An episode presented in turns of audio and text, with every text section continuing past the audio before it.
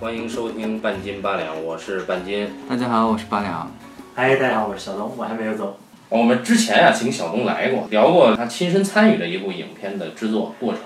啊，是《刺客聂隐娘》。其实可以呼应到之前小东聊的，他对这个影片的期待和拍摄时候的感受。那么再来看看现在他对这个影片看完了的感受，其实是有呼应的。呃我是想说一点，就是最早最早，我想如果对这个片子有有做过一些功课的都知道，啊，说这个最早他是想用 Bolex 拍的，啊，他想用 Bolex 拍，那个设想肯定那个那个那个想法的来源大家也挺清楚的，就是至少你也很清楚嘛。我不知道你有没有看过《金城小子八两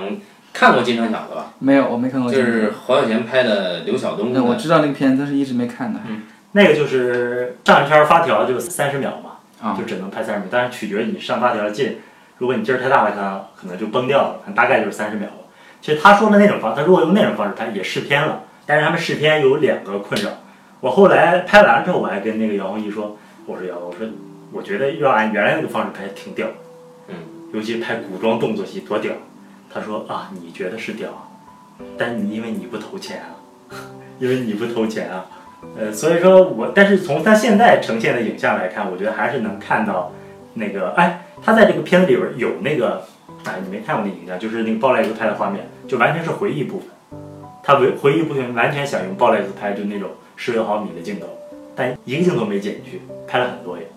你比如说他那个，呃，有好多台词都是拿那个鲍莱斯拍，像那个什么，呃，发了风热，拿竹镊子把它卷起来，有个哦目光一直不散。那个其实我我想他最初设想不是想用那么长台词的，是有画面进来的，就是金城小那种。进了一组跟平时就跟他正序的画面不一样的感觉的画面来做回忆，闪回对对对吧，现在还有几个回忆的镜头，但也是三十五毫米拍的，就是那个小白树，那个上巳日，然后就是嘉诚公主他们小白树也很漂亮，啊，还有就是那弹琴的，都属于回忆镜头嘛。呃，弹琴的那个颗粒感很强。但那个是两个镜头，一个镜头有一个问题就是它为什么没有做成一点四四比一呢？就很跳出来是是一个就是传统意义上十六比九。我听到的说法好像是说，就那个镜头如果如果才就是做成那个四比三，他觉得不好看。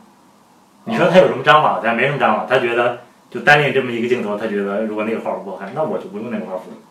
他对于这个用胶片，当然我能够理解他为什么要用十六毫米、三十五毫米，嗯，就是不同的那个原材料啊，这个好说嗯。但是胶片对他来说影响真的有那么大吗？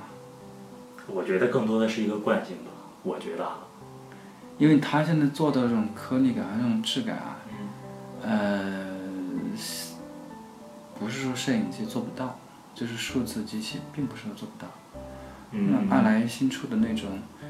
呃，四 K 的机器，虽然嗯那宽，我觉得宽容度啊还是不一样。宽容度当宽容度还是对比胶片还差了一点点，嗯，但现在现在在后期处理的时候，呃好多人都是用四 K 拍了之后，在后期的时候再其实给调，嗯它那个调虽然做出来，毕竟不是一个真宽容度，对吧？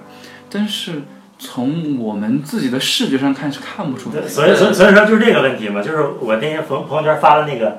我们等云等了半天的一个镜头，就是他要就是他跟那个许芳宜老师，然后站在树下，这第一个镜头嘛，他要等那个云飘过来。但是你说后来好多人问他，如果 K 上去跟那个现实拍有什么区别？肉眼也是看不出来的，这可能就是他自己的，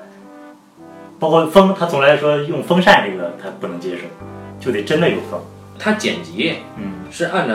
最过去的那种剪辑嘛，像黑泽明那种随便兜里能揣两条胶片那种，他不是他还是要要扫成四 K 哦，那肯定是还是要要这么干，对对对对哦所以他觉得他他最最直观感是说太费钱了，还不如原来胶片直接配光，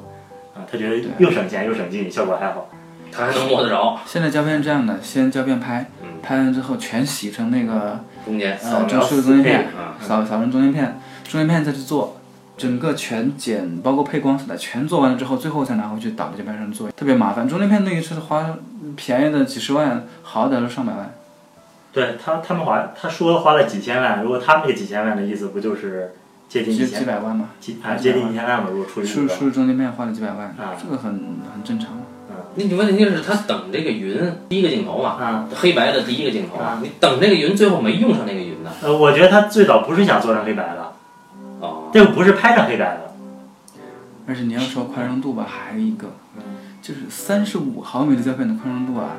其实没有那么的高级。你就说你要拿个七十毫米你再拍，嗯我服了。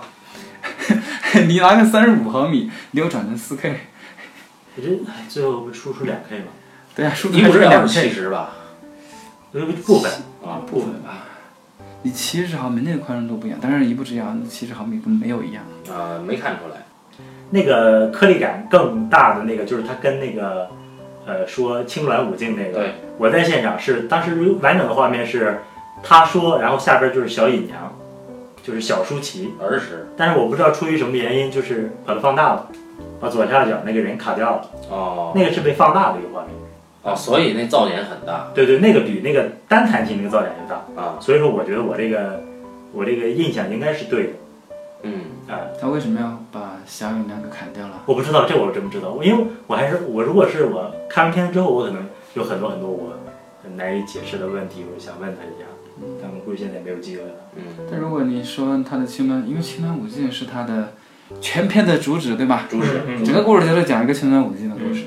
他现在这样半抬着个脑袋，睁着眼睛讲给观众听，嗯和你一个全画幅里边儿讲给小伟娘听，嗯，其实没什么很大差呀。其实，可能最大的原因就是他经常说的嘛，说不好看或者不真，不好看不真就就造成了很多减法对，或者过于戏剧性是啊吧？，他真没有那么多因为说事实上你放大之后反而更戏剧性了，对不对？你放大之后，就像对着观众在说嘛，嗯嗯放大放大反而更加别扭或者更有戏剧性了。嗯我估计他真的就是真的就纯粹是从美学上嗯，来他看，纯粹就觉得美美哎学美不学。好，那这光不好或者这个不真或者是我们这种解释都功利了，对对对或者说对对对或者说生硬。啊，这就是我好像还大家都知道说有两个号符，但是没人解释说为什么有两个号符。他像上四日的那个，就是那个镜头本身很突兀。啊，我看对，啊第一遍的时候，我觉得那个很跳。而且他是在他洗澡之前的一个镜头。你要说他接在洗澡之啊，后，对，应该可能先有洗澡。啊，对，很顺畅的能能想到那儿，而且它不是一个完整镜头，我觉得如果完整下来，它走过来跟着攀过来，应该更漂亮。它没没用，截到一半儿是对，吧？它是这样，然后走过这个树，然后跟着摇过去，那边包莱斯也在拍，就是拿着追着啊啊啊，摇摇晃晃在跟着。所以说它很愣它它本来就是设想的，我觉得那个画面还是挺丰富的，有三十五，有十六，呃，然后有有现在有回忆，但是现在他我是后来有一年夏天听姚蜜讲，他说就是现在是顺着隐娘在剪剪嘛，顺着隐娘在哦剪，而且他觉得有不成立的地方，而且做了最后的一次补拍，就是杀青之后又召集起来，就是补了隐娘，但是补了哪几个镜头？因为我那有七表嘛，但是我这个功课没做，我可以翻出来再看一下。当时是想重拍那个呃活埋雷震雨那场，就是活埋田庆那场。那为什么要重拍啊？嗯，唯一的理由就觉得不够好啊，啊。主要是我想说的是，你现在你说第一个镜头它等云嘛，嗯等云，但是那个你发的朋友圈那张照片是一个远景镜头，嗯，可是影片的黑白第一个镜头是一个中景镜头，就是侧面摇下来的嘛，就是啊从对树对嗯对摇到人身上。没有天和云呐、啊连地都没有。对，这就是牵扯到他现在工作方式，呃，他呃电影生涯唯一一次也是第一次用双击嘛，就正面那个镜头。哦，这是唯一的用双击的。对对对对，原来原来他说法都是你给我两台机子我都不会拍了，但是这次也用了嘛，哦，就是很多正面镜头是是是李冰冰大师那个机位嘛，侧面就是我们说那个金钟奖的那个摄影师姚宏毅导演的机位。就正面都是离得远的。呃，不，呃，肯定是不进了啊，啊，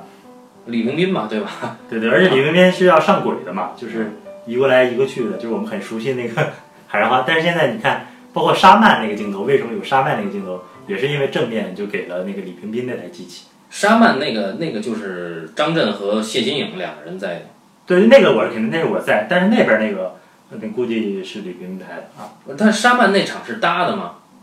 搭的什么意思那那鬼放哪儿呢？那那场不是一个室内戏吗？啊？轨就放在他们正面啊，他们中间，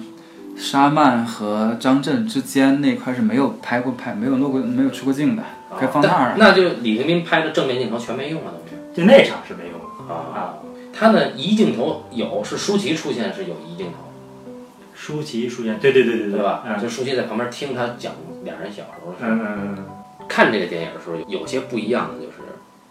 可能是我的错觉，就我感觉这个这里边所有的景别呀、有的时候好像比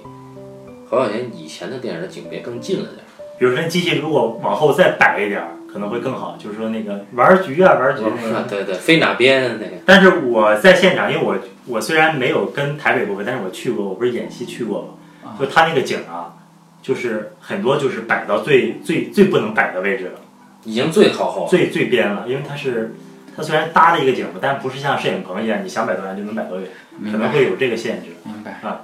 产业有限，啊啊。它那个景不是在棚里拍的，就是在台北，我上次说台北中影搭了一个就可以透进光，我印象很深，就是一下午就拍那一个镜头没用到，就是舒淇第一次回家走进她那个房间，然后他们就要等大概三点半吧，就是真实的阳光从那个呃有点儿偏呃西南那个方向射进来。啊，确实是不一样，就是感觉那个场景立刻有了活力。但是你说拿光打进来跟太阳光区别，肉眼能分得出来吗？那反正我嗯作为观众肯定看不出来，啊，但是那个洗澡，你说光很好，那个是灯，那是当那是灯，啊那个我也在啊，在这个在这个室内戏里面，其实固定镜头多嘛，我觉得，嗯对吧？包括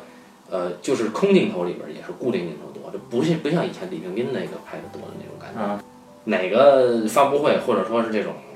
这叫什么映前宣传会，给你印象最深的？我觉得张大春跟梁文道那个印象都还挺深的吧，北师大那个就太差了。北师大那个是导演去了，对，导演去了找了一个北师大的学生，问了一些，比如说我们现在就业很困难啊，啊，或者导演对我们年轻人就业有什么指导啊什么之类的。当然，扔电影节组织的，你想，哦，呃，梁文道在那次是谢海萌，现每次都有谢海萌是吧？对，啊也来卖书嘛。啊，那个《行云记对对对对对，我觉得可以看一下这些那情剧，其实比我们说的要什么，就是他哪个部分要舍去了，为什么去？因为人家是知道所以然的人嘛，就天天跟着导演玩，我们只是观察嘛。》，嗯梁文道、谢海萌导演，然后唐诺在下边，对，唐诺在谢海萌他爹是吧？他说那个唐诺最后说出现一个新的工作团队，呃那些人大概我也知道，因为就属于我们在剧组，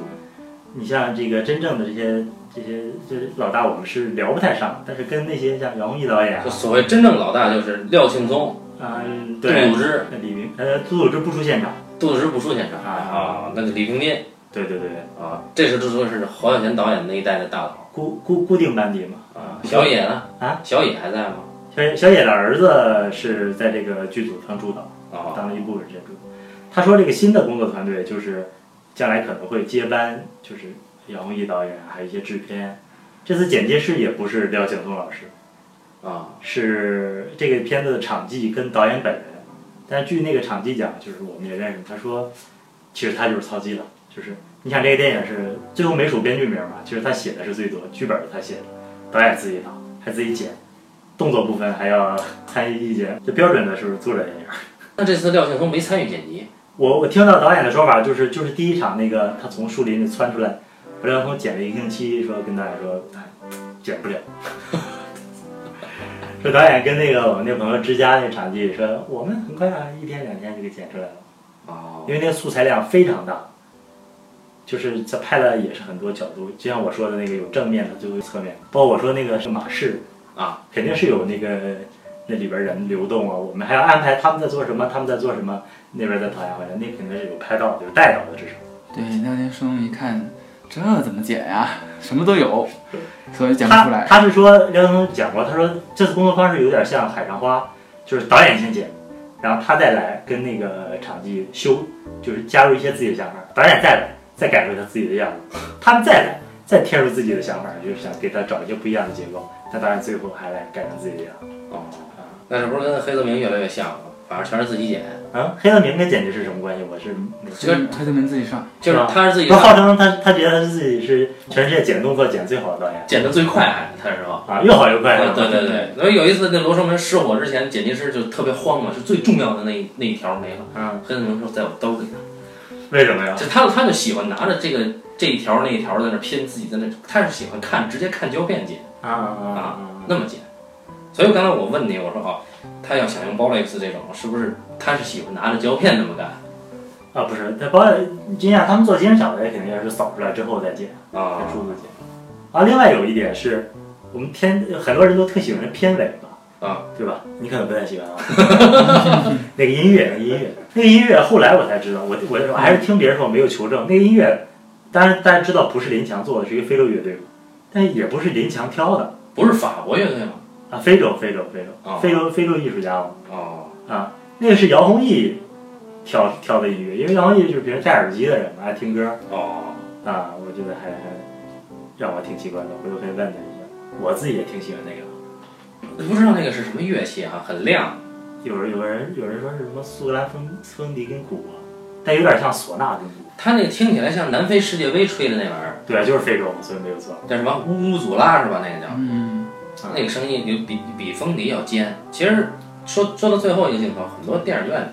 它放映的那个亮度不够啊，到最后一个镜头，这帮人走一个下坡对吧？有对个阴影，就走下去就没了。啊就看不到，我们看了几次还是分得挺清楚的。咱们看是在西红门那个，它亮度够嘛？啊嗯对，吧就是他下去上来还是有那个能看到那个。对，也就是下了坡，这人就凭空消失了的感觉。不是在阴影当中吗？他是在阴影当中，但如果正常亮度的话，我们是可以看到他下去再上来的，还是能看到人的。你像我在华华星新就华星看不出来，然后我那天前天去看的那个也看不出来，成天家族。啊，包括那个我们看那个在那个白桦林砍的那个有苍蝇的声音，如果你正常的音响的话，听得很清楚。那广安不还说吗，我说看了一遍，说苍蝇声音完全听不到，不管是谁的原因吧，反正就是音量没有到那个标准，就出不来那个细节。哦，就决斗那场还有苍蝇的声音，那啊，对我们看那场也是什么是我没听，我看这么多场我没听没听出来有苍蝇，吧？啊，那就是我在万达那场还挺明显的，所以苍蝇声音干嘛用呢？就是破这个气氛嘛。不是就是环境音里边儿，就是为什么音音量小，音量大了细节就出来了。还有就是你说欺负木松，给欺负木松叫醒了，那水牛那声音应该很大是吧？对，很大也谈不上，但是他那个声音是，他用用在他叫醒之前，那个肯定是那个后期的音响设计、声音设计的呃想法，就是肯定是要起到唤醒他的作用。啊但是我们那场，我就几乎听不见，在西红门那场，那声音太小，几乎听不到，而且那个片尾那个音乐就是从那个特别平缓、稍微平缓到特别激昂，它中间其实是放了那个牛的声音，啊，在有的电影院也是听不到的，就正常的那个曲子中间是没有那个牛的声音的。嗯，但声音设计的时候，把那个牛的声音放在中间，然后有那个音乐再起来。我先说一下，哎，你插一句声音的问题吧，啊，因为我跟一个影院沟通，他们说是，呃，七这个问题啊，就是七如果对一般的片子调到七就太大了，嗯，就我强硬，我看了另外一场，我强硬他们，我说你一定给我调到七，我还是找他们当时我说我是电影公司的，他们真的就答应了，他说我知道你们片子要求非常苛刻，啊还有我们这又这又那的，他调到七之后啊，就前面那预告片儿就爆了。哦，嗯就是不那包括那广告的声音，嗯，但到那个演员注意了对对对，就声音太大了啊广告，然后到正片就正常了啊，啊，就那那纯技术细节呃嗯纯技术方面我不太懂啊，反正是啊确实调到七可能对大部分影院来说是一个过曝的一个声音，但是对这个片子来说是一个正合适，反正要比之前要好一些。那这里你们有没有想到这这这这这个问题，其实并不能怪影院或者是怪呃观众，因为我们因为我要是做制作嘛，我们现在制作的话调调的时候，在后期混音的时候都会调一个范围，比方说你调到。我们声音是用 dB 来衡量嘛，对吧？你比如说加几个 dB，那我们输出的时候一般就已经定好了，为了爆的那个声音是零 dB，我们一般是调到负六到负十二之间就足够了，负六到负十二 dB 之间，然后到影院去再调一次就 OK 了，它又不会爆，又很安全，细部就能完全听得到。但会不会有这个问题，就是它声音的层次太多呢？从低到高，它那个从低到高，它如如果它的那个范围是吧对，range 范围很大，嗯，范围很大，那就属于调音师的问题，你不能范围很大。啊我觉得我们聊的太专业了，到时候我们的评分也会低了这些。哎呀，没所谓。对你把技术过关弄得特别苛刻之后，其实相当于把你跟影院的那个路给堵死了。呃，就是有没有想过这一点呢？我觉得他们比方说啊，比方说我在看的时候，我看一开始的时候是黑白，我觉得 OK 没有任何问题，包括一点三三比一那个比例都没有问题，颗粒感也没有问题嗯，就视觉上看，其实我没有觉得有什么问题，嗯声音上我就觉得差异就很大，因为我看过侯导很多片子，嗯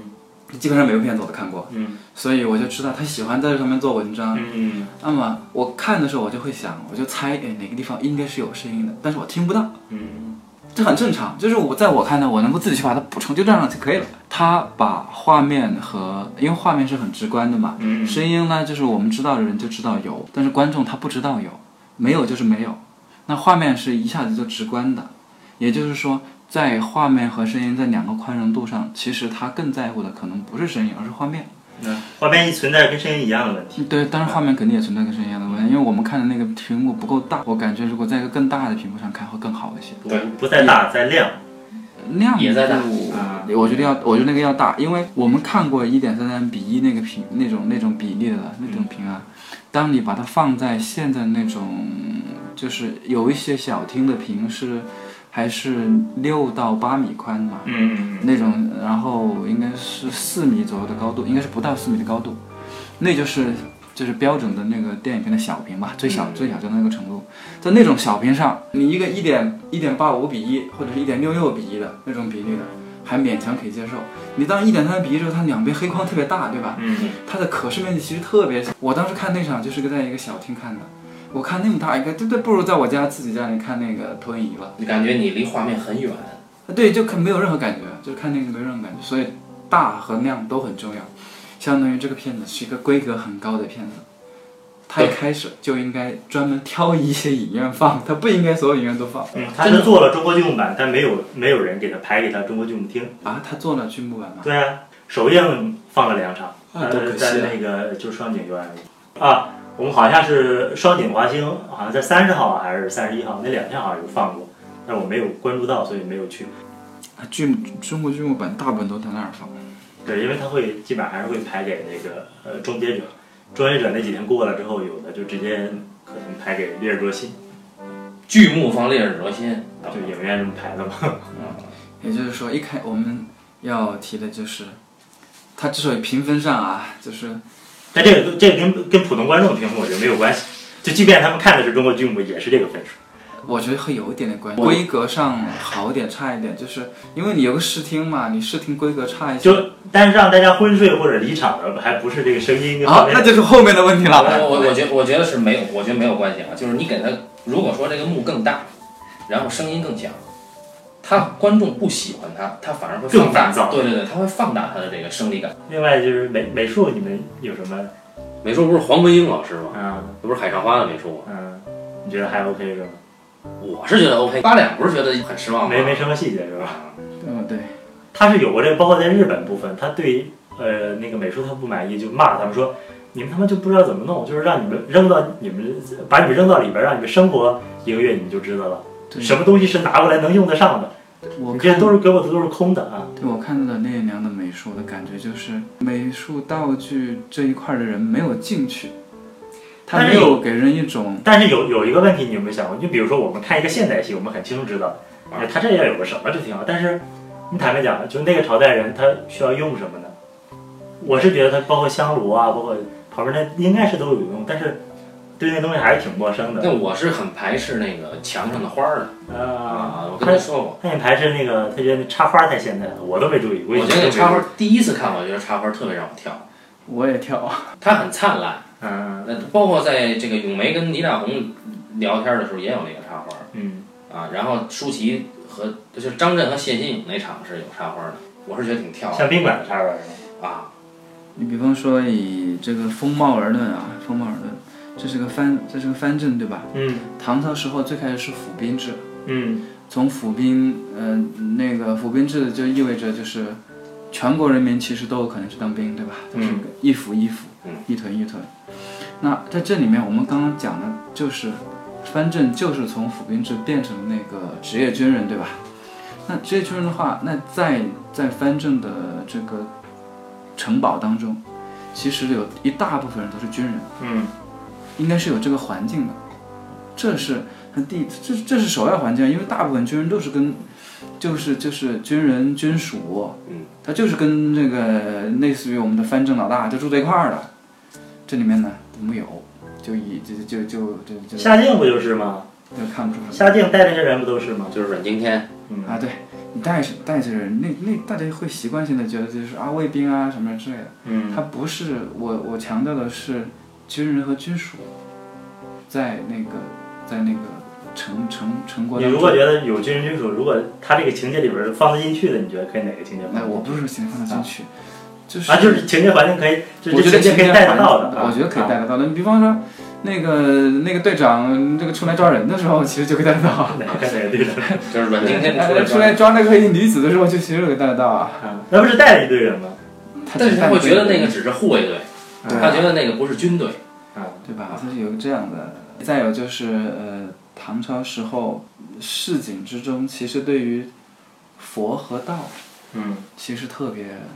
丰富的，因为整个皇室是皇室崇道嘛，对，然算后是国教吧，到底地方是崇佛嘛，这两个是有的。但是我当时想，哎，是不是空空儿就是那个老和尚，是不是就是这个原因呢？但我没有想明白，所以我也没原。来哎啊老和尚应该是有神，哎，我突然想起，我还没明白他是个和尚还是道士，我都没看明白，你知道吗？啊，好像是胡人，嗯，对，胡人更好啊！你看唐朝那个唐朝，在我们心目当中就是一个呃胡人众多的一个那老和尚撕的那纸撕的挺棒。对哎哎，我突然想，就是你说这个细节吧，就有我我因为我也不好意思求证这个事。你比如说我们吃饭那场戏，我们我前面摆了一个就盛酒的一个器具，嗯，它特别现代，就像是英超奖杯，你知道那个形式吧？呃巴克莱杯， 但是那个就是需要呃就不拍就有人扶着，反正也啊几几十万百百十来万人民币吧，是欧洲来的东西，是欧洲的东西啊，是欧洲的古董还是我们的古董放在欧洲？欧欧洲的古董。哦，然后我是看后来那天看书说，他们看一些就相关资料有那个，呃，唐代的外来文文明啊还是什么，我觉得那是舶来的。就我如果我这么想的话，他们的意思呢，可能类似于有很多这种点是真的不易被发现，就是因为我那个东西，我说我说这不就像那卡通纳他们 举起就，英超奖杯。对对对对对，但是就是没有两边那个耳朵就是，其实胡人也是一方面啊，因为大家知道安史之乱就是两个胡人在捣乱，对吧？包括那个舞也是嘛，对吧？跳舞跳的那个是吧啊？对，对啊，应该是胡舞，对然后乐器人应该有很多都是胡越是有外国人，那你们看不见，就是也是对吧？但是那个时候还有很多阿拉伯人，然后到波斯人是吧？嗯到到唐朝来，这又属于在北方那个边境上，应该很多胡人或者那个才对啊。你们当时吃肉的时候，坐在对面几个老先生喝酒嘛？嗯那几个老先生我感觉像胡人，是吧？那姐老先生是电影圈的人啊，康祥如导演啊。你说这个，包括这个，当然是看不见了，就是那个小白树后边那一圈人过来，嗯，就是他带的几个其实是异域面孔，你说的是第一场戏吗？不是不是小白树，就是上巳日，洗澡前洗澡的时候啊，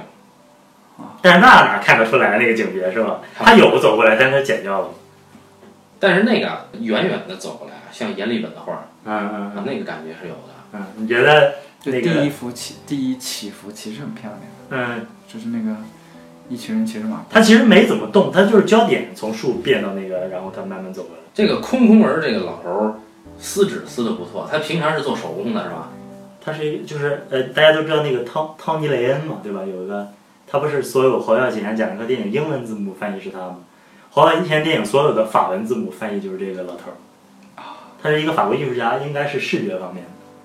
就是那个，我看那个也是看《西游记》啊，就是美术部门做了那纸人儿，然后导演就这什么？这不是厕所的标志吗？给我撕的，这什么呀？然后那个毕老师说：“我来吧。”就是艺术家撕出来的，还是要就那撕出来很很棒那个感比觉道具撕出来的要好。道具可能不是撕出来，估计是剪出来的是吧？啊，上厕所的。厕所的男男男厕所、女厕所标志。不是说这个角色应该是姜文老师去演吗？嗯，我们不还开玩笑说嗯，如果是姜老师演，那背纯给一个背面，那背面也都得是戏啊。对呀、那不是可不可劲儿抢吗？那天我们还开玩笑，他最后不是被一排箭射中了吗？就是那个剧本里，包括小时候不是画成一个纸人儿，啊，对，要杀虎鲸。我这就是预备续集了。续集第一个镜头就是，哎，射中了之后变成一个纸人儿，又来了，是吧？ 当然，我觉得这个，呃，这个票房，然后说侯导再拍一个唐朝题材，估计也很困难，是吧？但也是跟我估计华策应该是不给钱了。我我觉得跟年纪有关，就这个啊太费心力了，就是真的有很多限制。他们在平遥拍的那个城郭，就是聂娘一个人站在呃在清晨要凝视那个城郭，但据说这有很孤独啊。有一个原因是说雾霾还是太严重， 哦，呃，雾那那应霾该赶上前两天拍，今天就不好了。啊，那平遥估计也不行，平遥比咱们这儿哦哇，那哦，那那边是有山西口音的，就是那个那帮人追兵这个口音，然后说那个就是故意让，因为武行哪儿都有嘛，啊，什么呃有河南，反正我听出了山西的和山东的。这个说说是就是让他们用不同口嗯音试想让袁家有养四方之势的这个感觉。这个谁看得出来？ 哎，我觉得讲的太太琐碎了，我就没法展开讲啊。因为我好多也是片段，我不是那种从头跟到尾那种。 还有观众提问说，这个这武打设计，他们觉得没有武打设计，这其实真的没法强求。华语三大顶尖古装动作片吧，两个都是袁和平嘛。关于这边这个武打设计，其实纯粹是剪辑功力，那些吊威亚的戏基本上全剪了，是吧？嗯，但是我哎，我那我看到现在我不满足的一点就是他跟道姑那场打，我觉得应该就一招就结束。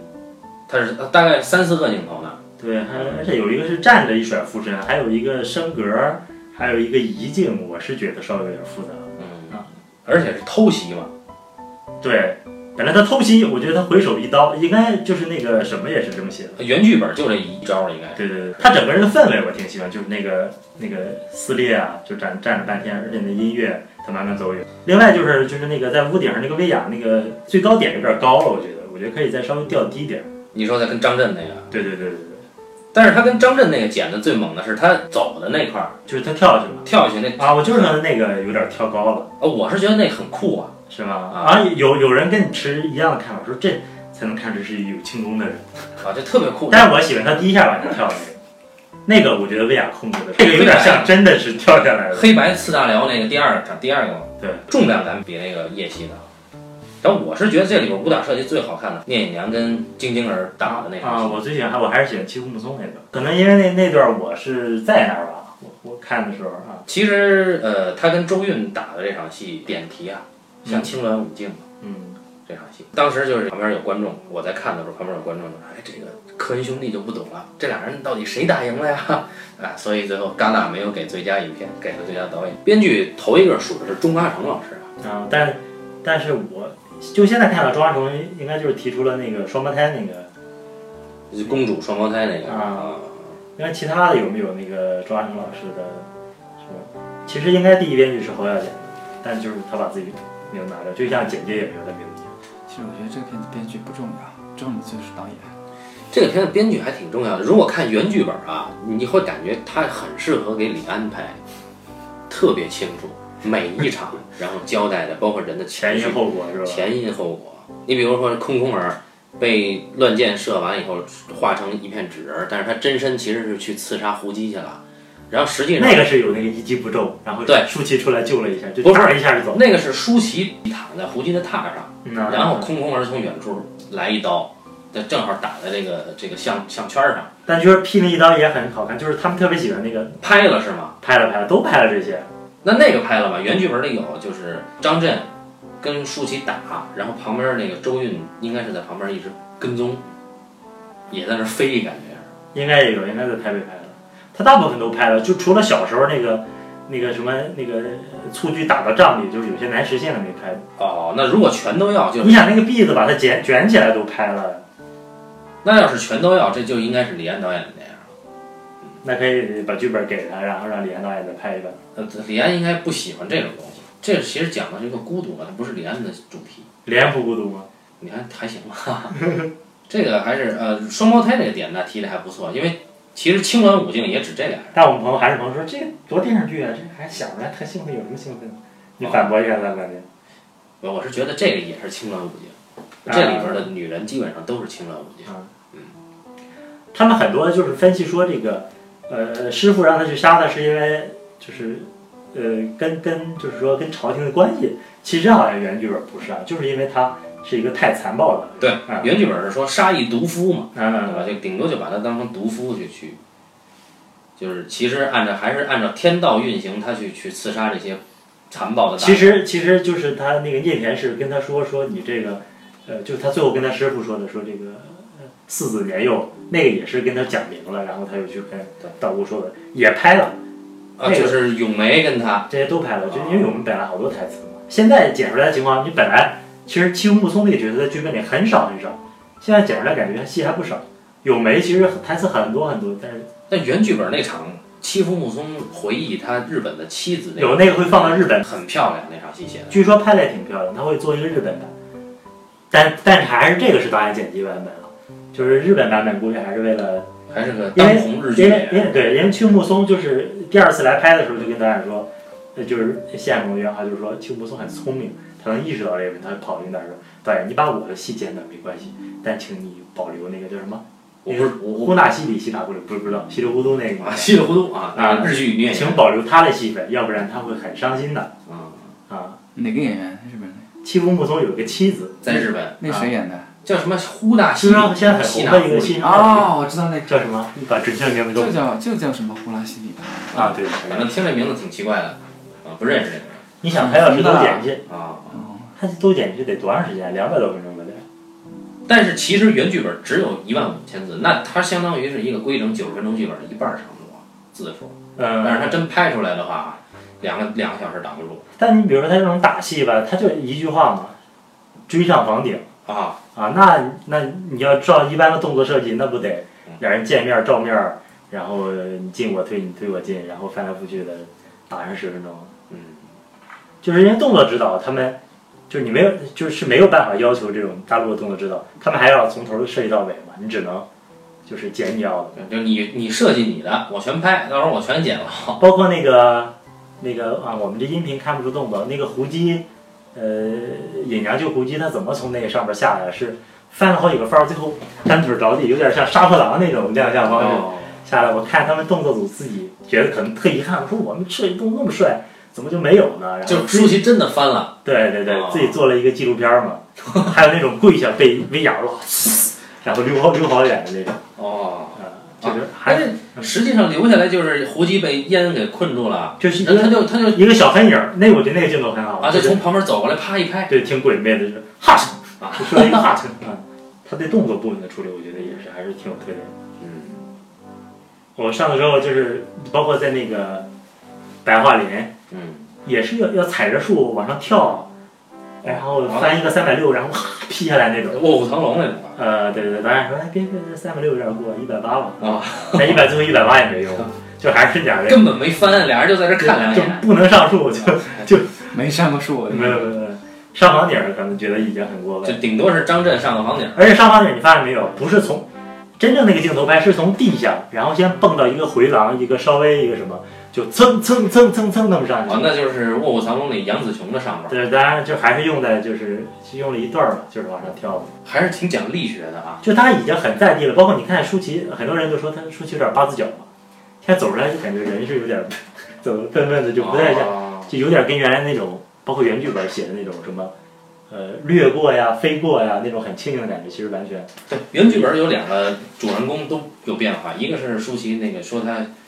像凤凰一样嘛，嗯，就是到处的飞嘛，嗯，感觉这人不在地上待着的对对对对啊，，这是一个变得其实很接地气。另外一个就是张震，在原剧本里说田季安这个人是有病的，啊，就是他，呃就不是他，就是说， 我觉得那个写的可以推敲一下，就是说这人多残暴，残暴到一个程度，一生气啊就流鼻血啊，对对对对对，啊，就是就是那个状态。对原剧本里你说想的，很一生气流鼻血，现在已经很烧了那状态，啊，就是就是 我觉得非常的形象。原剧本里说他特神经质啊，啊然后就是一一想起来，他要打算就是要派这个王承宗压薛成朝这事儿嗯，一想起朝廷就要发兵来打他了，特别亢奋，你知道吗？嗯啊，然后就马上鼻血就流出来了，那个病态的感觉在这里也没了。其实其实我你想，我突然想了一个问题，如果说我们拍戏的时候，其实很怕这个演员的状态不是剧本里写的状态。其实现在的实际情况是，很多人又跟他原来拍现代戏一样，很多人变成了自己。嗯，舒淇变成了自己，后来我看田星那个角色，就雷老师也变成了自己。就本来田星那个角色是要掌接管魏国的，是啊他吗？是一个多有城府的一个一个一个多有能力的一个人。但是雷震宇老师演的很天真，呃，对对，就就挺像他平时那状态，就是还挺挺好玩儿的。其实我觉得就是真的，还还真就是你说的意思，真正我觉得倪老师也是自己，咏梅老师也挺像自己的那个状态。然后真正有点塑造，还就是张震。张震其实很不是那样的一个人。有女性朋友说周韵老师也是演的自己，就是她能把姜文拿住，也能把张震拿住。就是他对他跟孩子那个关系那段儿还好像，你像我说一个八卦不是八卦，就是他对剧组要求是不能离开北京超过一个星期哦，就是他是一个特别顾家的人，他有两个小孩儿嘛，啊，啊，他要照顾孩子，哪怕去台飞到台北，也就最多两周吧，就要飞回来。他还是看重这个呃个人特质跟角色，但有的人就越走越远。你像舒淇那个，跟跟跟那个原来那个就走得挺远的，我觉得。 对，原来那个舒淇不接地气嘛，对吧？嗯，刘海书记很 现在太接地气对了吧？现在就是觉得他也没什么厉害的，啊！ 真的没有那么神话了，就把传奇色彩给抹得很淡。对，包括那个就是我们说的那个动作设计，就是青木松那场确实是，就是那个设计的理念就是跑得快，呃，可能有功夫稀松平常能钻，啊，能钻，精于速度那个拍法真的是《罗生门》里三车美郎的跑法，是吧？嗯，但据说他真的跑得特别快，你看就是武行追不上他。有一点，其实我一直想问小东，就是你说你看了几遍以后啊，你能看明白他的剪辑思路，这个能不能提一提？我所谓的剪辑思路，其实就是我把就是你比如说他单单令从 A 场，嗯把其他都剪掉，只留了一个镜头那个，啊，我找回那个拼图上那个位置就能看懂。其实那个不复杂，就它简洁思路。其实没有，我觉得只有几场，就一个就是我觉得特孤独那个晶晶儿自己提着刀那个补回去，另外就是你刚才说那个镜头补回去了，那两个镜头那两个镜头，有两场戏，一个是精灵儿提刀一在那寻嘛，嗯，还有一个就是张震走在走廊里边儿，然后又又严格来说只有这两场戏。这两场戏很单，所以我当时就觉得很跳。但是其他部分的戏挪过来的是吗？不是挪过来，你比如说它这是一场吧，可能有十个镜头吧，它用就用这一个镜头。所以在那个《悲情城市》完了之后，朱天文写那书说，这个侯导是弱水三千，只取一瓢嘛，那就是说我每一场里边我只取一两个我认为好的那个东西捡起来。而且我觉得《聂隐娘》是他所有影片里最克制的一部了。我是很遗憾，我在我没看片之前跟他吃过吃了一次饭，就这次在北京还见面儿还聊了挺长时间，但我没看片嘛，我也没办法。 看完片之后他就走了嘛，第二天没机会。啊、呃，我觉得可能会聊一些不一样的东西吧。你说到这儿，这电影用了四啊、四个特写，对吧？啊，只有只有四个是吗？还只有四个，我觉得这是应该风未来的人以呃以来最多的一次特写吧。三个欲绝，有一个还是戴着套儿，啊，另外就是那面具嘛，如果我没记错，我听说面具那个特写是后加上的，好像看到的时候连连面具那特写都没有，那其实远景面具被劈断掉还，挺明显。对远，当然观众现在已经不善于发现远景了。你比如说刚才八两说舒淇的这个情绪，那个舒淇最动人的情绪，在最后就是，呃，一切事情都结了，她跑到这个村子里去。对，那个时候大老远戚风梦从那看见了，音调对吧？音调，他就跑到我那觉得儿，正是那个景别，他那个表情才动人。如果是真对是再紧一点，那就他跑过去接那个马，然后舒淇笑嘛，那个远景里的笑非常好啊。所以这情绪是有变的，就观众他不善于发现，所以你给四分儿给五分儿很正常。哎，我我我后来就是最后那个镜头，里边有个小孩蹑手蹑脚的走，我觉得那头就让我想起好多唐诗，但是你别问我是哪首唐诗，反正不管小儿啊、稚童啊，就那个绝对不是设计出来的，那 真的是那小孩不知道要干嘛。最后那个构图我很喜欢，就是石俊跟舒淇有人跟你持相反说，不行，这构图怎么把舒淇放那么偏呢？啊，这我就特别喜欢那个构图，就石俊跟舒淇坐在那个柴火堆后边的远景儿，俩人往上一坐，那是全片最满的一个构图，但是他把整个片子的情绪全收收起住来了是吧对，全收住了。然后片尾曲一起，这个片子就放了，我觉得是挺完美的。现在出了很多影评嘛，都提到过类似一种说法，他说我们看《聂隐娘》啊，首先呢放下对电影工业的既有认识，它是脱离在工业外的影片，然后我们去看《聂隐娘》。我觉得这句话太扯淡。这个电影工业，你指的是哪儿的电影工业？我们知道中国没有电影工业，中国连工业都成问题，还谈什么电影工业？草台班子吗？还是？那你难道说《聂隐娘》去跟美国的电影工业去比吗？也没有意义啊。现在剧组有人在这儿，小东在这儿。我感觉这整个其实挺严格的去拍嘛，很严谨嘛，这不就是电影工业的精神吗？只不过我拍出来的东西脱离于你现在世俗偏见的认识而已，不是你所熟悉的那个套路，不是像烈日灼心情绪这么满，不是像肿瘤君表情这么丰富而已。那你就说这个要放下对电影工业的既有认识，它是脱离在工业外的影片，可能这不是扯淡嘛？侯孝贤自己也提电影工业，但是他理想中电影工业，你比如说，我就要找这个，就比如说中柴，就是有这种 casting 能给我找来这种角色，就不是说现现场让我抓来这种剧组工作人员就能填上。那没有，中国整个中国也没有对啊，他就说包括演员，包括一些景儿啊啊。啊，哎呀，说这个电影工的人，这些什么影评或者什么，他们自己又不知道电影工业是什么，所以我觉得这个并不重要。所以就是持意见的观众，我们也就也就只能聊到这些吧。那老唐做一下总结发言吧。你从没看过的角度来做一下总结因为我觉得我我直接来的话，我那个感觉就没看，我就是把你们的风格破坏，你们今天的工作可能就完蛋了。所以说我一直就没说话，啊不会不会，就这个意思，你知我道们吗？本来也没逻辑，有逻辑好吗？第一个是演员，第二个是环他境，他说的是很有逻辑的，那不然他妈他他怎么听 啊？啊好，找不到找不到点儿。你对观众打五点七分什么看法呀？其实你应该很能理解，因为我你问的这些问题其实就是他骗观众的立场，他反正他看完了，他跟我说，他觉得就是跟侯导以前的影片一样，他觉得并没有什么突破。啊，但你这个态度不不像是一样的态度，你这个态度像是有点像我第一遍看的感觉，我觉得是有点最高水准上往下掉了啊我是有点点惋惜的，因为我觉得可以更好。啊！他跟我第一遍看法，啊，但我现在看法是因最为好的两两三部之一吧。因为他的片子当中，我最喜欢的其实我个人啊，嗯觉得他的几乎每一个片子都出过很大的问题，就是像《戏梦人生》其实有很大的问题，像那个那个老爷子那个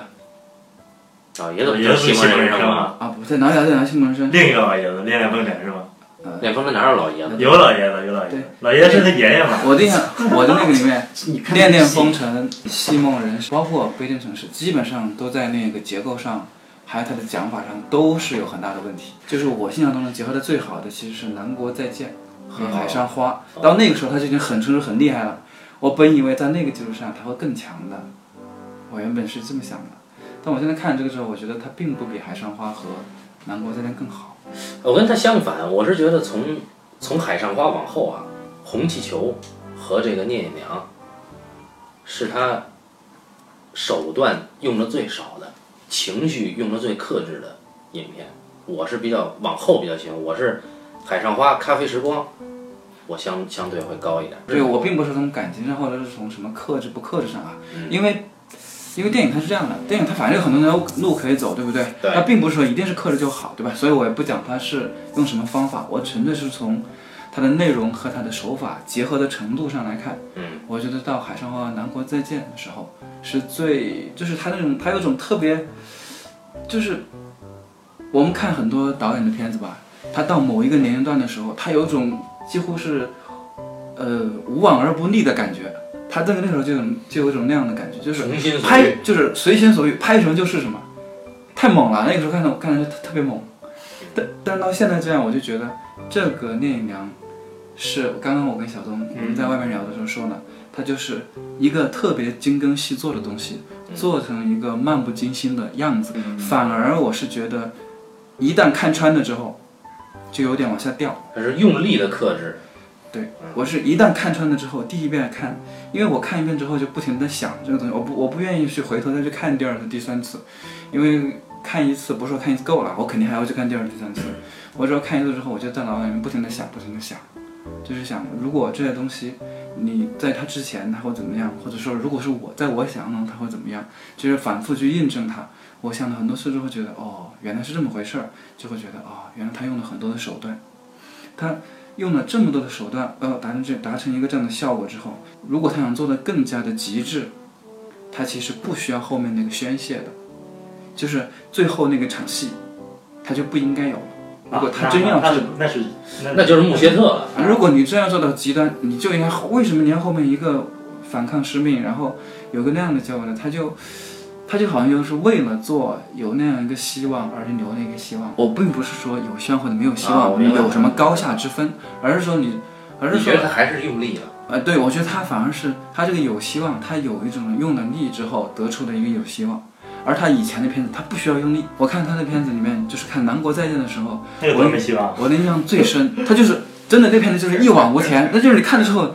就是太太猛了，太牛逼了。然后怎么可以做到这样？他整个手法，他从拍摄到就是从声音到影像的感觉，到那几个人的那种，你想就是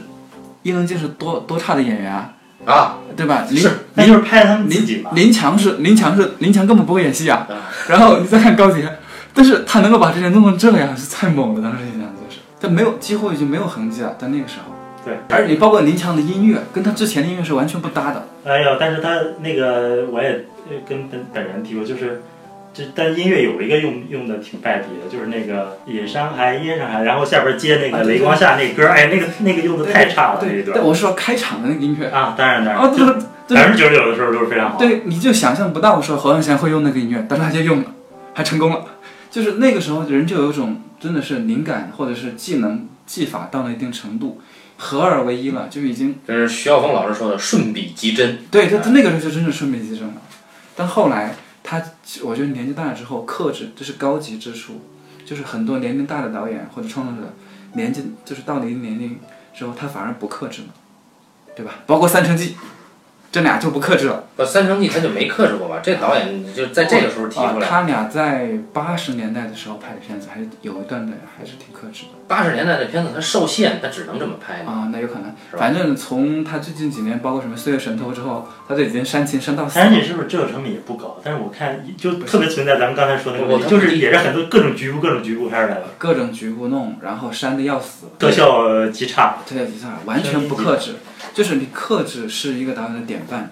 对吧？就是高级之处。对啊，到头是布雷松嘛。对，所以我是觉得，我为什么就是当时我看完之后就跟你说，好像是他的正常水准呢，就是还是跟小东可能更接近，就是说对他期望还可以更好。我是第一遍啊，对，因为我对这个想象就更多嘛。对，但是你我看了那么多遍，它肯定是跟我想象的，因为电影永远是想象中最完美的。对你看了更多遍之后，你的想象反而更丰富了。对想象更丰富之后，你自己给他补充的东西也许更多了。对，所以你反而会，或者是说你慢慢的会容易接受它了，或者觉得哦，嗯他已经在已经越来越接近你心目中那个完美的片子了。但是啊，就还还是我刚才说那几点，就是我觉得我挺不满足的几点。对，但是有时候我之所以有些片子我不愿意看第二遍或者看很多遍，其实是有点怕被自己给绕进去，就自己给它填上了，你知道吗？有些东西它一开始的时候，我们得正视它，它给的东西就只有到那个程度，或者它它它给的那个力量吧，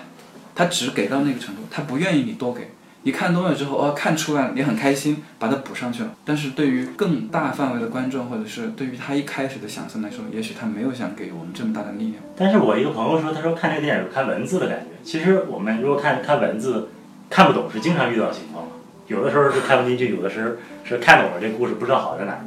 但是文字这个东西是可以一读再读的。但是有些东西有好处，就是这个片子是看了之后，我我其实也不是很能理解为什么观众看不懂它啊。嗯我是觉得你其实他就算他的所有说的话，你一个字都听不懂，也能看懂啊。也能 因为看懂他它。被绕进，就是那个还是那个在那儿聊那个事儿嘛。你知道现在能怎么说吗？说聊完事儿啊，说我们写剧本儿，